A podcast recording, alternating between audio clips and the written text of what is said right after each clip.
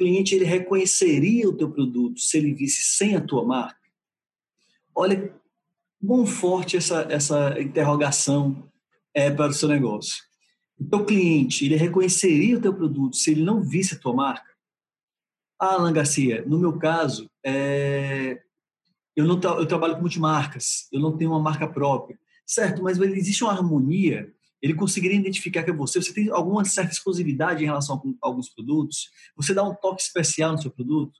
Mas bem, para quem produz, se você produz, ele reconheceria teu produto, teu design, tua modelagem, o que, que faria o teu cliente reconhecer que aquele produto é teu, sem, sem ter a tua embalagem, sem ter a tua logomarca ali, é, entregando que aquele produto é o seu. Então fica uma pergunta aí muito forte né, para você responder. Então vamos lá. Os produtos, eles, eu, uma das coisas principais do produto que mais vai fazer, que mais vai acelerar o teu crescimento em relação à tua marca, à tua força de marca, vai ser os diferenciais que você tiver em relação à, à entrega para o seu cliente, o diferencial percebido pelo teu cliente, o que te diferencia dos concorrentes do teu mercado. Então, muitas vezes eu vejo empresários ali é, dependendo do local que ele esteja atuando, do seu ponto de venda, mas insistindo em tá fazendo, tem ter a mesma coisa que todo mundo tem. A gente começar a se destacar, ter coisas que o concorrente não tem. Ah, mas se a gente se destacar com coisas que o concorrente não tem, logo, logo, e a gente vender bem, logo, logo o concorrente copia a gente e começa a vender. Mas quando ele chegar para copiar a gente e começar a vender, a gente já produzir outra coisa. Então é muito importante também eu ter uma sistemática, eu ter a novidade em relação aos produtos certo? Não está repetindo. O concorrente copiou, deixou de ser interessante. Copiou e está vendendo mais barato, menos interessante ainda. Então você já tem que estar tá entrando com novidades. E é isso que é a dinâmica da moda. É a novidade, é o, o, a criatividade, é a inovação. Então, deixou de ser aquela coisa estática. Tudo bem, tem muitos empresários aí que prefere, que insiste, não estou dizendo que você não possa fazer isso, insiste em estar vendendo os mesmos produtos. Eu tenho um cliente meu que ele só tem um, dois modelos de blusa, ele só vende t-shirt é, e regata. E aí ele, claro, muda no tecido, muda na estampa, o diferencial dele vai, vai se espalhando por aí, vai se, se fortalecendo por aí. Mas, certo, você identificar qual é o seu diferencial vai dar resultado, vai dar diferença para o cliente, e se esse diferencial for um diferencial percebido. E é um grande desafio, eu entendo, mas aí é onde está o talento de quem está à frente da moda. O talento do, do, do o, o, talento artístico, digamos assim, inspirador de quem é o profissional, o empresário da moda. Então, é, nos produtos, o que, é que tem? A oferta, um diferencial pode ser a, a, maneira que você oferta o produto, você ter um marketing de melhor apresentação, é, é, ter uma divulgação melhor, ter estratégias envolvendo o produto. A comunicação da marca pode ser um diferencial percebido que seja colocada no seu produto, então, do jeito que a minha marca se comunica, qual é a tua comunicação? Isso aí, muitas vezes, essa comunicação precisa ser traduzida no teu produto, no produto que você vende, ok? É, o design do seu produto, a modelagem, tudo isso conta. O acabamento da peça, tem alguns clientes meus que eles são muito reconhecidos pela qualidade do acabamento deles, então o cliente valoriza muito isso. É, é, é eles pagam mais caro para ter um acabamento melhor, mas em consequência conseguem vender mais caro também já diferencia de grande parte dos concorrentes deles.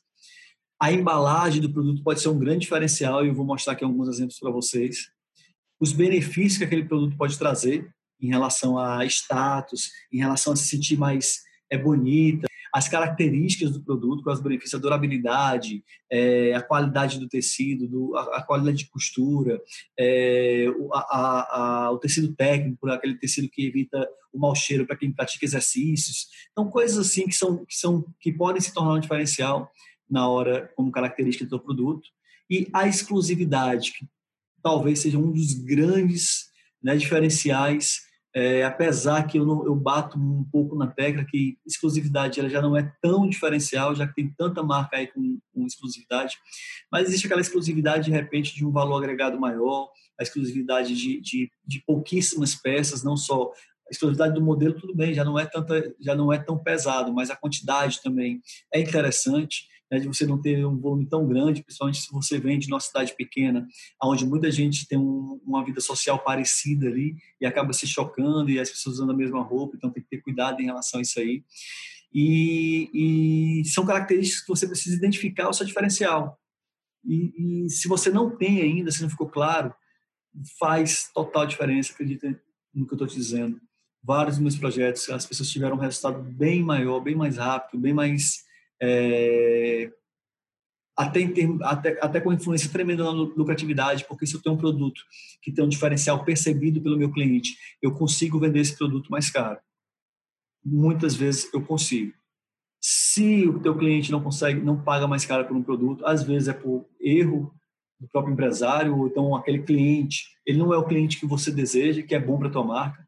Isso já aconteceu diversas vezes comigo, que eu tive que mudar o público do meu cliente, porque o cliente que estava é, comprando dele era um cliente predador, né? Só queria é, tirar o sangue e às vezes a gente precisa demitir o cliente, certo?